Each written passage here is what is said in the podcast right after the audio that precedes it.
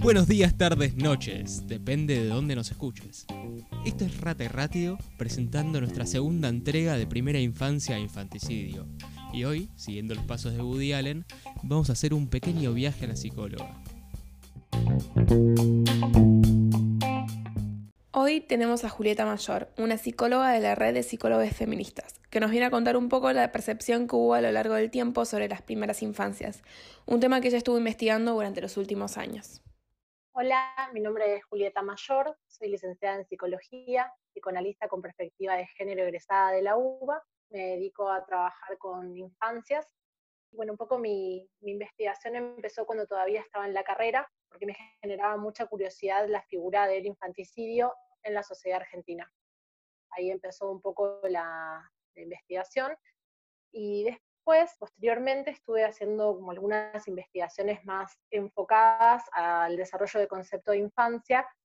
para el área de eh, abuso sexual en la infancia que tiene la red de psicólogos feministas, de la cual también soy parte. ¿Cómo, de dónde surgió esta duda? Básicamente lo que nos contabas es esto de, o sea, esta duda por tu investigación parte de tratar de entender eh, el tema del infanticidio, entonces. Sí, sí, sí, tiene que ver con, con eso porque mm, a medida que, bueno, esto empezó, ya te digo, yo todavía era estudiante, hace ya 10 años, y una de las cosas que más me llamó la atención era la recurrencia de la figura del infanticidio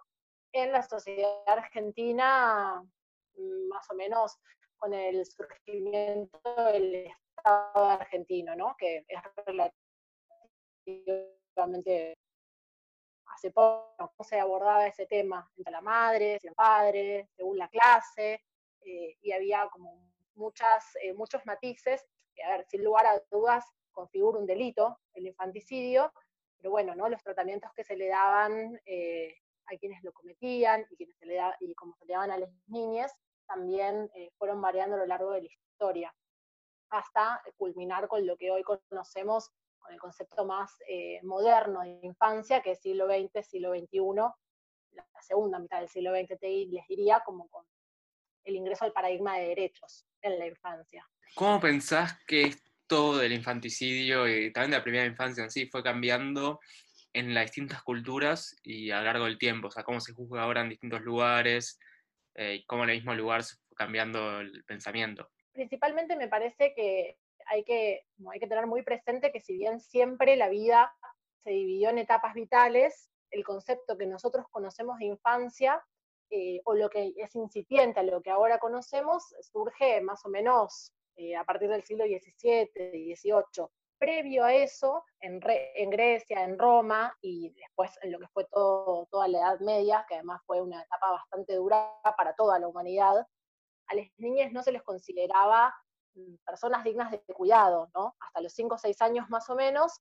se los dejaba un poco librados a, su suerte en cuanto a los cuidados, en cuanto a la nutrición, ni hablar de todo lo que fueran los castigos físicos a los cuales estaban sometidos, porque, bueno, era la, concepción que había en torno, por ejemplo, de la educación. Y a partir de los 5 o 6 años, quienes lograban llegar a esa edad, bueno, recibían ciertos cuidados, pero eh, la forma de socialización no era como la conocemos ahora, ¿no? Tenía mucho más que ver con mantenerles junto con las mujeres también, apartadas, eh, por ejemplo, en, Grecia, lo que era el gineceo, eh, lejos de, digamos, de donde ocurría la vida pública de los hombres, de los varones cis, este, como lo ahora lo nombraríamos de esa manera. y a partir de la modernización que hubo con la revolución industrial y el surgimiento de la burguesía, lo que ocurre es que las niñas que eran usados como mano de obra dejan de ser usadas para eso e ingresan un poco más dentro de la dinámica del hogar. Entonces ahí madres y padres se encuentran conviviendo un montón de tiempo con sus hijas. Y bueno, ahí también aparece la escuela como una obligatoriedad, ¿no? Como una institución obligatoria. Muchas horas de ocio, y entonces, bueno, ¿qué se hacía con esos niños? Esto del del cambio en la sociabilización de cómo socializan las madres y los padres con los hijos, eh, no puede tener que ver también con una cuestión de, la cantidad de, o sea, de muertes en la, en la, en la infancia? ¿Cómo fue disminuyendo eso? Sí, sí, y también tiene mucho que ver con la institución de la escuela. Previo a esto que te digo de, que pasaban mucho más tiempo en sus hogares, aparece eh, más o menos en el año 1600, 1700, las primeras eh, investigaciones en torno a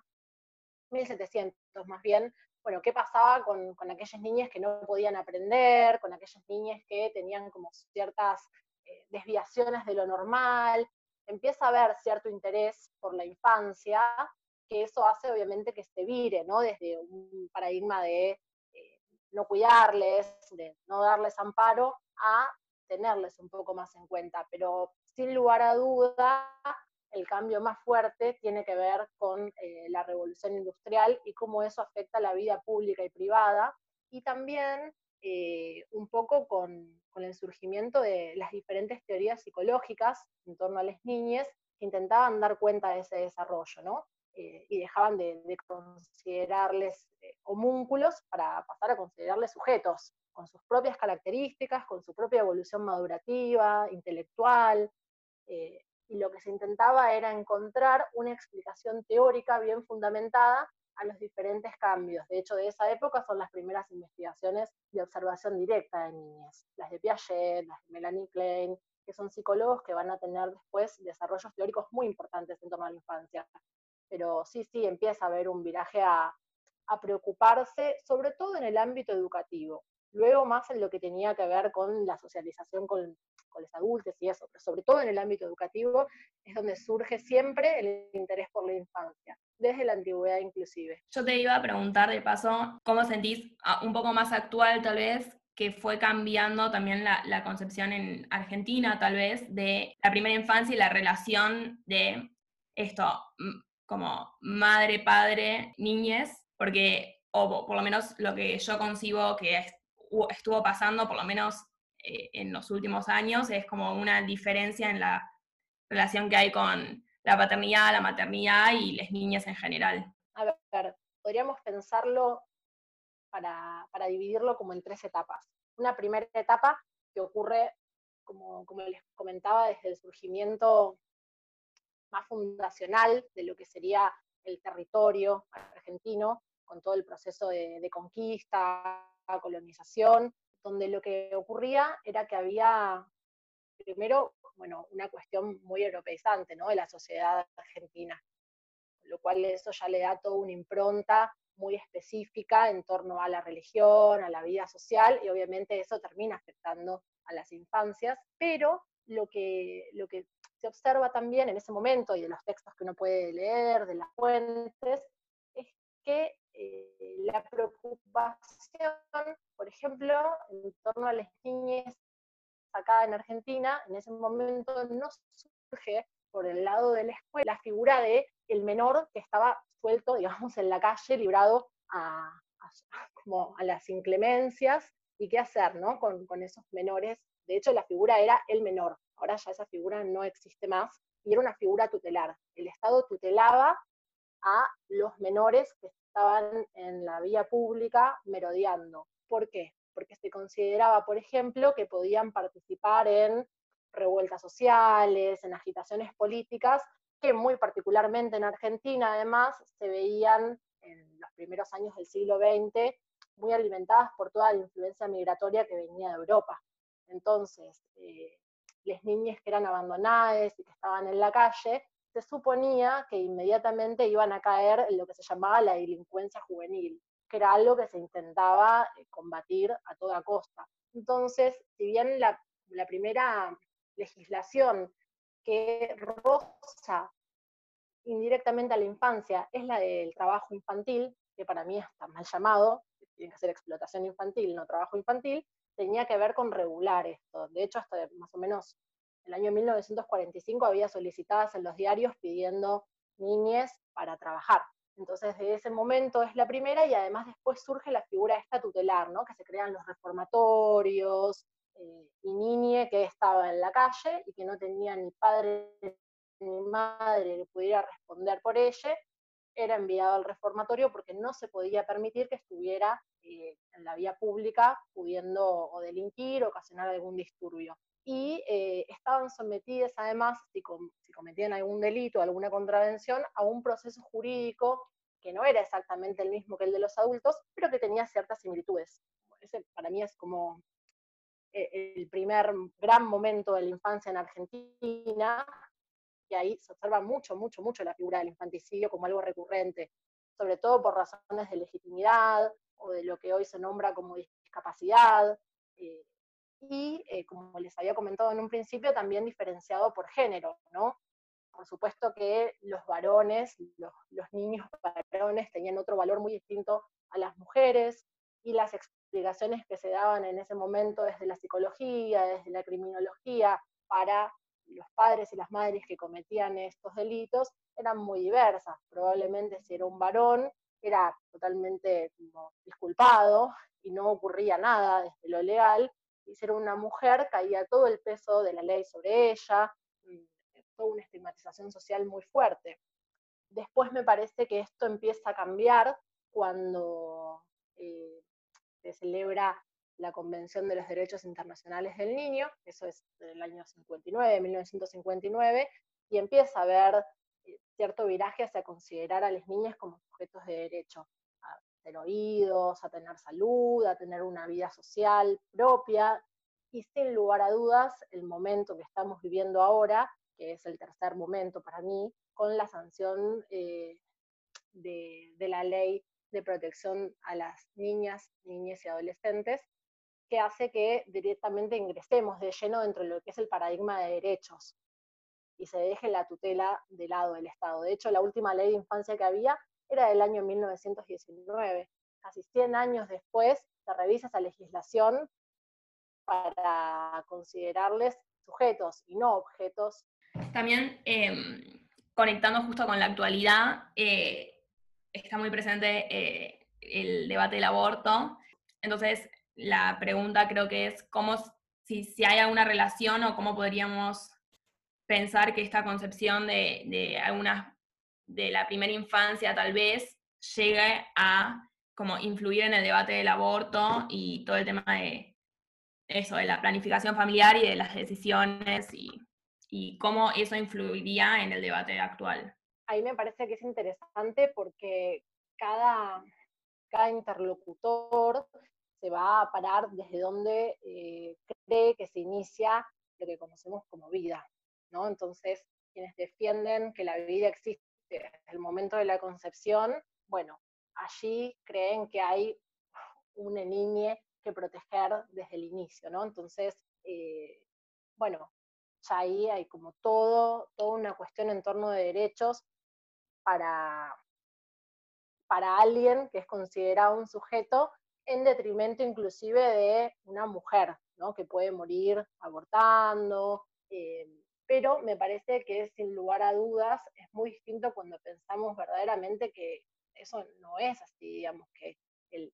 niño es niño una vez que nace, una vez que hay un deseo de traer a ese niño al mundo, y a partir de ahí se puede empezar a pensar en proteger sus derechos, pero nunca en detrimento tampoco de, de esa mujer o de esa persona gestante que ha decidido traerle al mundo.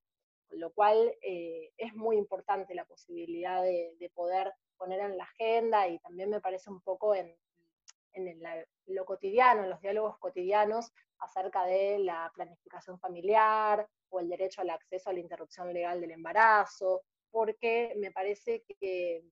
después creo que el caso más emblemático que, que hemos tenido en Argentina fue el de Romina Tejerina, qué es lo que pasa cuando se prioriza, ni siquiera es una vida, ¿no? Cuando se prioriza el desarrollo de un embrión dentro de un cuerpo que no lo desea. Y ahí es, es, eh, muy, muy clave cómo se configura toda, todo un relato en torno a un bebé, un hijo, que para ella no era tal. Eh, y al haber desoído todas esas veces las que ella había pedido ayuda, y al ignorar todas las vulneraciones que había sufrido a lo largo de su vida, bueno, luego obviamente termina ocurriendo eh, lo que ocurre, que es calificado por los sectores también más conservadores como, bueno, un hecho atroz, un infanticidio, que sin lugar a dudas lo es, pero no sé si necesariamente por ese último desenlace, sino por todas las otras vulneraciones que habían ocurrido y que llevaron a que eso terminara de esa forma, ¿no? Depende de dónde uno ponga el corte en, que un embrión es o no un niño, será como después se pueda eh, armar un entramado de los hechos. Justo el caso de Romina Tejerina es como muy emblemático y creo que yo era muy chica y Simón también, pero no, todos se lo acuerdan. Em, me parece como muy em, atinado para este momento, porque fue un caso que se estigmatizó mucho, se habló mucho del tema, hubo diferentes enfoques y creo que todo tiene que ver con, un poco esto de a quién priorizamos y qué priorizamos y qué consideramos que tiene derechos y qué no, que está muy bueno. ¿Cómo pensás que se, o sea, este caso fue tan juzgado acá socialmente tanto y penalmente, y hay en ciertos, por ejemplo en Hong Kong, eh, por lo que estuvimos leyendo en papers, eh, y cómo actúa la legislación, es bastante opuesto a eso, y se trata de más un sector de ayuda y desde el sector psicológico ayudar a la madre. ¿Cómo pensás que hay un cambio tan grande entre, las entre sociedades? A ver, indudablemente hay algo de la, de la cultura que hace que, los hechos y las legislaciones acompañen de forma diferente. Me parece que inclusive hoy, mm, muchos años después, no, no creo que se le pueda dar el mismo tratamiento a ese caso, ni mediáticamente, ni judicialmente, ni desde eh, todo lo que uno puede pensar como las teorías psicológicas. Creo que ya hoy, con, con la irrupción de Ni Una Menos, con la puesta en agenda de la necesidad de tener una ley de interrupción legal del embarazo, con todo lo que, lo que se ha avanzado en materia de derechos, aunque falte muchísimo, sin lugar a dudas, eh, no recibiría el mismo, el mismo tratamiento, inclusive al interior de nuestra sociedad. Pero también creo que ese tratamiento tiene que ver eh, con la gran influencia que empieza a poco como parecer que afloja de, por ejemplo, sectores eclesiásticos en nuestra sociedad, ¿no? y la relación siempre tan, tan intrincada, tan compleja y tan íntima entre lo que es el aparato judicial, el aparato estatal, la iglesia y eh, ciertas, me parece que también hay ciertos territorios de nuestro país que son todavía más reticentes al avance de derechos de las mujeres, de las personas gestantes, de las disidencias. Creo que inclusive ver cómo eh, en el tiempo esto podría haber sido de otra forma, es muy interesante también. Pero también es cierto, por ejemplo, esto que hablabas, que en ciertas culturas orientales, hasta como un control de natalidad, se, prefería no tener a las hijas mujeres, ¿no? Asesinarlas. Entonces, eh, tenía que ver con una cuestión ahí también, de nuevo, de género, de clase y eh, con, con un terrible método de control poblacional. Me parece que es muy interesante que, dejemos de hablar de infancia para empezar a hablar de infancias, porque la infancia como relato también es una construcción en torno a la heteronorma, de cómo se esperan que sean los niños y las niñas, donde, por ejemplo, las infancias trans quedan absolutamente invisibilizadas y violentadas. Y no es algo que, que haya surgido ahora, ¿no? Las infancias trans existen desde hace muchísimo tiempo y resisten, resisten muchísimo, porque todo el tiempo están intentando sofocarles, ¿no? Reconducirles de nuevo a la, normalidad. Me parece que, si queremos ampliando más derechos y, poder brindar mejores herramientas, incluso es necesario empezar a dejar de pensar en la infancia como un relato único, ¿no? en las infancias, en las distintas familias, eh, que no, no, necesariamente tienen que ver con lo más tradicional, entre muchas comillas, que podemos pensar, sino también con un montón de formas de existir en el mundo que tienen derecho a ser escuchadas, a ser amadas, a ser contenidas y acompañadas en ese deseo.